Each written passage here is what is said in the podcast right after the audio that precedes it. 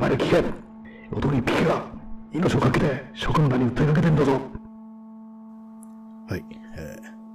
ー、夜部屋で朝を待つ第103回始まりました。えー、今日は1月3日、時刻はただいま9時、21時53分ですね。この9時って言っといてね、21時ってわざわざ言い直すっていう、さっきこんばんはって言ったから夜の9時だってことはわかるだろうっていうふうに思うんですけどもね。まあそういうわけでまあ皆さん大好き、三島由紀夫の演説からちょっと始まりましたけども、結構あれ真似するのが難しいですね。で、動画もね、ちょっとその当時のね、見てみたら、やっぱりね、あんな高いところから、ね、マイクも何もなしで喋って、まあそれ聞こえないよって言われるなっていう、そういうふうに思いました。最初はね、あの、高倉健のね、真似から行こうかなと思ったんですけども、それはなんかちょっと内容がね、なんかすごくとても単尊上皮的なね、そういうものになってしまったので、それはボツにして、聞け、お前ら聞けから行かせていただきましたけども、ね、皆様、どんな一日を過ごされたでしょうか？私は今日は何にもしてないですね。何もしてないですね、本当に。今日はね、掃除とかでそういうものもしてなくて、気がついたら、こう、夜になってたっていうようなそういう感じですね。表にもね、今日もあれ、今日は表に出ませんでした。あんまりそうですね。昨日は出かけたんで、まあいいだろうっていうような感じでね。これは無例年だったらね、やっぱりこう、正月のうちにこういろいろ、まあ人がね、あんまいないうちにこう、なんか外に出たりして写真でも撮ろうかなっていう気持ちになるんですけども、やっぱりね、今年はちょっとそういう異常な年なんでね、そういうことを信じせずに過ごしてる感じですね。あんまそういう風にしても、こう、罪悪感っていうかね、なんかもったいないことしてるっていう風に、そういう風に思わないんで、なんとなく気が楽なようでいて、なんか間違っているような気もして、ちょっと不思議な感じですね。まあそういうことなんですけども、あのー、前にね、あの、ネットリックス入ろうかどうか迷ってるっていうような話をしたんですけども、まあちょっといろいろ見たいのもあるっていうような話でね、でそれをね、そんな風に考えてたところ、なんかあの、全裸監督パート2っていうね、なんか前、もうなんかいろいろまあ、物議を醸したというか、ね、いろいろな声が出てね、よくそんなんやるよな、みたいなね、ありえんっていうね、そういうようなことを言われてた作品があるんですけども、それがまたパート2がやるってことでね、なんかね、そういうニュースを、そういう知らせをね、聞いたらなんかやっぱりこう、ネットフリックス入りたくないなっていうね、そういう気持ちがすごく強くなってきてしまいましたね。うん。まあ、要はね、あの、前のそのね、全裸監督のモデルになった、そういうまあ、ポルノビデオのね、監督が、こうまあ、そう出演した人がなんかこう、まあ、無理やり出されてたみたいな、そんなような、ね、問題が裏にあって、それ、そういうのがあるのに、こう、あれですね、こうヒーロー然とした感じでね、その、まあ、元ネタというかね、その、モデルになった人物をね、ヒーロー化したみたいな、そういうようなね、描き方で作品するのどうなのよ、どうなのよってそういう感じで問題になったと思うんですけども、私もそう思いますね。よくそんなもんね、ネタにして、まあ見てみて面白いかもしれないですけど面白いから何だってんだって話ですよね、そんな。関係ねえよっていう。だかまあ、それ、いうのがあるとね、本当に非常に入りたくないというか。で、まあ、あと、ネットリックスジャパンがおかしいんだっていうふうに、よくまあ、言われてるけど、結局まあ、ネットリックス本体が、に行かれてんだよ、みたいなね、そういうこと言ってる人もいますけども、やっぱりそんな気がしますね。なんか、結構いろいろ悪い知らせっていうかね、こう労働環境とか、まあ、外に仕事頼む時もなんかめちゃくちゃなスケジュールっていうようなね、そういうこと、そういうな感じだっていうね、ネットリックスは。なそういうふうなのを聞いたことがあるんで、そもそもなんかこう、イービルな存在なのかななんていうふうに思いますね、ネットリックスが。まあ、ネット、ネットフリなくても生きていけるっていうね、そういうふうに自分は思ってるんで、別に入んなくてもいいですけども、まあただね、まあ、ど結局なんかどのね、サービスもそういうような問題を抱えてるのかななんていうふうに思っちゃいますね、もう。だからまあ何がね、いいかっていうと結局、まあ軌道上から核攻撃で全部無にするっていうのが一番いいような気がしますね。このもう、東京都がこう、ね、緊急事態宣言を要請って言いますけども、自分だったらこう、ね、東京都に対する、ね、核攻撃をね、要請しても全て、ね、焼き払って、そしたら解決するからっていうふうに思うんですけどもね、人間が一人もいなくなればコロナもいなくなるだろうっていう、そんなことを、ね、思ったりしながらね、そういう、まあ、お前ら聞けとかなんか言ってるわけですけども、まあ、実際男一匹がね、命をかけてるわけではないので、命はかけてません。全然そんな気はないですね。まあ、なん、なんとかね、なんかこう、変なことを言っていこうかなっていうふうに思うんですけども、あんまり思いつかず、こういうふうに行き当たりばったりで、ね、割となんか脳内でね、こう一人いるとき脳内で、こう、架空のね、架空っていうかまあ、もし今日、今日のポッドキャストっていうね、想定でなんかいろいろ頭の中で喋ることがあるんですけども、大抵がね、ほんと下ネタに行ってしまうっていう、そういうのがあってね、この放送はね、あんまそういうこと言わないんですけども、なんかどうしてもね、そう一人で考えてるとそういう方向に頭がいってしまうんですよね。本当に最終的にうんこちんちんみたいな感じになってね、もう自分の限界だなみっていうふうに思うことが結構ありますね。やっぱ面白いことっていうのは、ね、それなりに難しいんだっていう、そういうもの、そういうね、汚いことを避けてね、言っていくのはなかなかこう、難しいですけどもね、まあ、そういう話せるようになったらこう、なんかよりこう、ね、一つ上の段階に行けるのかなっていうね、気がしますね。まあ、本当にもう毎回言ってますけどもね、なんか本当何かしらこう原稿的なものを書いて、それをに乗って喋る方が絶対うまくいくと思うんですけども、そのね、その元ネタっていうか、ね、お題的なものすらね、一切思いつかないって感じでね、本当に今日は、今日っていうのは最近はもう冒頭の一発っていうかね、一言言って、それについて解説するっていうのはなんか、変な、変な放送になってますね。変なポッドキャストになってますね。このおじさん変なんですって言われたら、でもそうですとしか言いようがないですけどもね、本当に。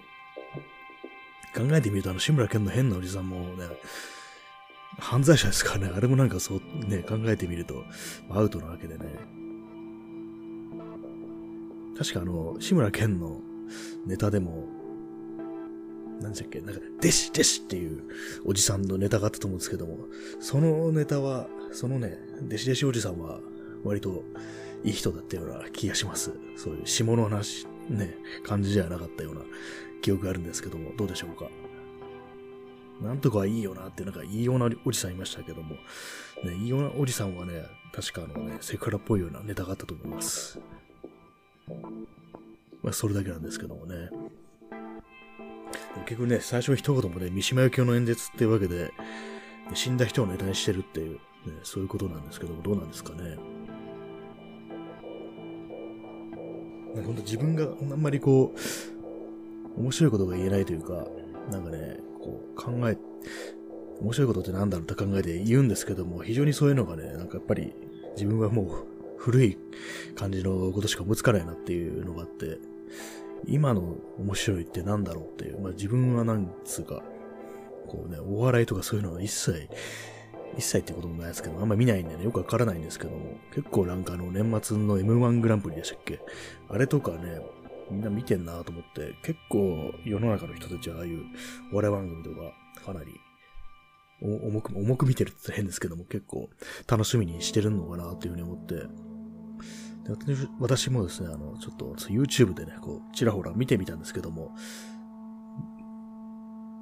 まあまあ、なんか、うんっていう感じでしたね。まあ、つまんなくはないんですけども、すごくなんか、爆笑してしまうっていうような感じではなくて、なんかこう、ああいうのも、見方っていうのもあんのかなっていう、ちょっと文脈というかね、コンテクストというというか、一応追っかけて、お笑いとかを定期的にこう見てる人だとよりなんか、こうね、面白さがよくわかるっていうようなことなのかななんていうふうに思ったりしました。こうね、いろんなことがわかんなくなってきてますね、最近。こう、構ね、人と話しててもなんかみんないろんなこと知ってるなっていうふうに思ったりして、いろんなカルチャーについて詳しいなっていうふうに思うんですけども、自分はあんまね、そういう何かに興味を持つときに、まあ、例えば、その、ね、まあ、音楽とかですもそうですけども、知識としてもうたくさん知るっていうことに対する楽しみっていうのがあんまなくて、まあ、まあ、深く掘っていくっていう感じですね、そのカルチャー。そういうことはあんま自分はしないタイプでね、一つのね、気に入ったものをなんかひたすら喋り尽くすみたいなね、そういうとこがあるんですけども、なかなかね、その辺の、なんていうか、こう、たくさん知るっていうことに対する喜びっていうものがあんまりなくって、だからちょっとね、ほんとカバーする範囲が狭いななんていうふうに思ってるんですけどもね。私の友人で結構その、まあ、すごくカルチャーに詳しいのは何人もいますけどもね、一体どのようにしてそういう、なんていうかこう、深く掘り下げてい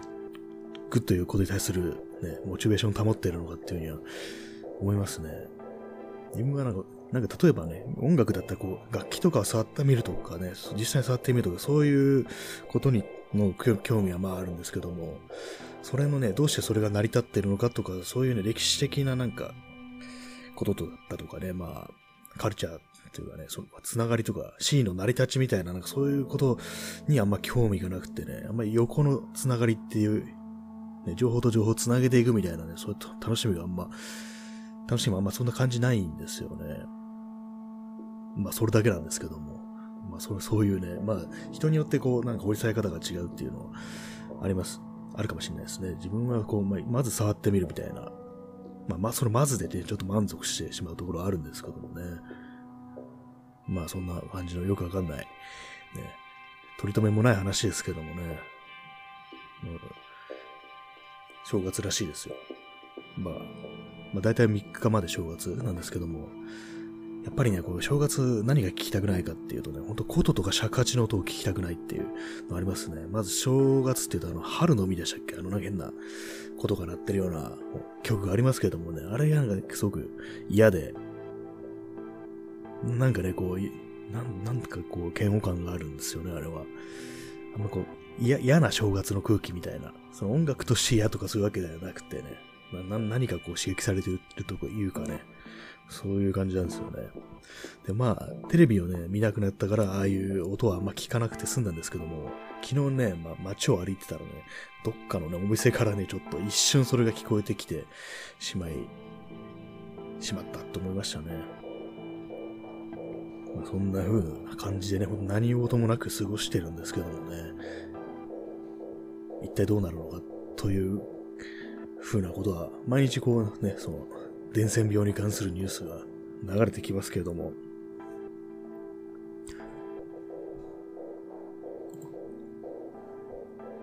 まあ特にもはやコメントが出てこないですね。今ね、あの、まあ、ブラウザー開いてるんですけども、そのね、ブラウザの検索歴に、こうね、入力されてる言葉が、お前ら聞け、静かにせい、静かにせい、話を聞けいっていう風に入力されてるんですけども、これはですね、あの、お前ら聞けって打ったら、サジェストされました。結果、お前ら聞け、静かにせい、静かにせい、話を聞けっていうのは、サジェストされたんですけど、皆さんね、こ